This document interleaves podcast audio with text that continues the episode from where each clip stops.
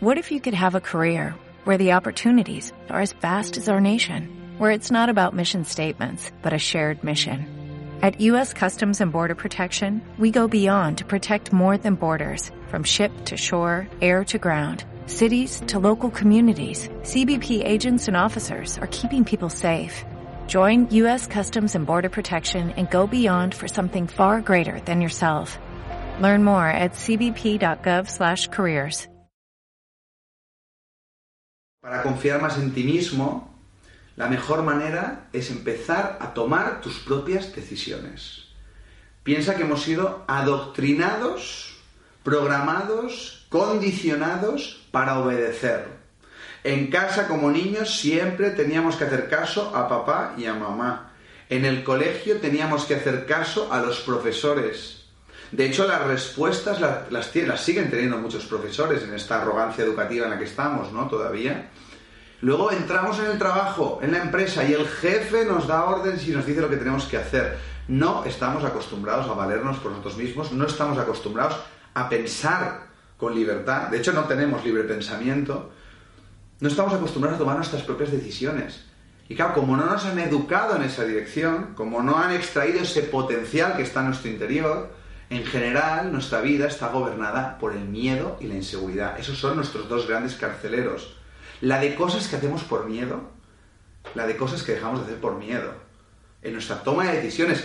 Tomar decisiones es una herramienta que nos empodera. Porque ahí está uno de los últimos reductos de nuestra libertad personal. ¿eh? El primero es la actitud con la que tú afrontas tus circunstancias, que en sí mismo es una decisión, y luego ya las decisiones que tú tomas ¿eh? en tu camino vital.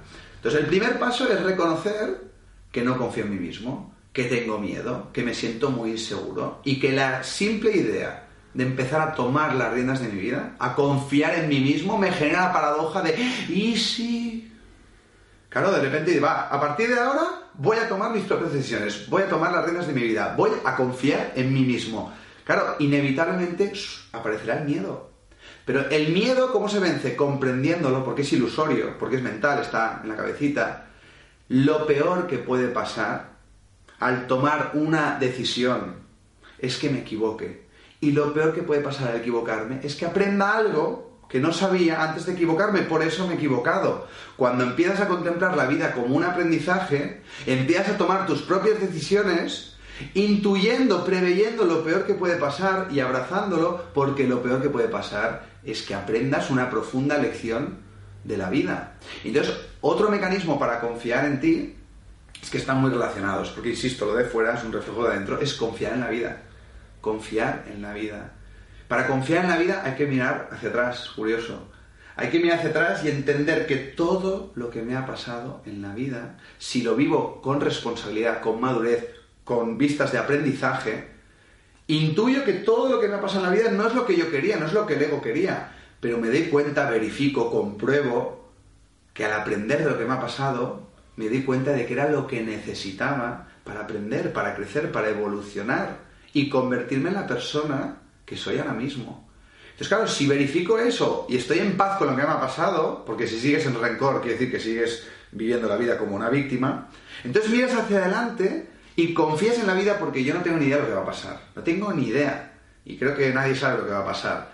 Pero confío en la vida. Confío en que pase lo que pase, va a seguir siendo lo que voy a seguir necesitando para aprender, crecer, evolucionar y convertirme en la persona que puedo llegar a ser. De ahí que confiar en mí mismo y confiar en la vida para mí son lo mismo y tienen que ver simplemente con emanciparte de ese miedo tan instaurado que está en nuestro sistema de creencias. Y es un proceso. El miedo es un déficit de confianza. Cuando empiezas a confiar en ti, cuando empiezas a tomar decisiones, cuando empiezas a aprender de lo que la vida te trae, cuando empiezas a aprovechar de, tus, de todo lo que te pasa, cuando empiezas a ver tus circunstancias como ese maestro, como ese entrenador, como ese gimnasio para crecer como ser humano, poco a poco irás viendo que te vas nutriendo de confianza y el miedo acaba disolviéndose.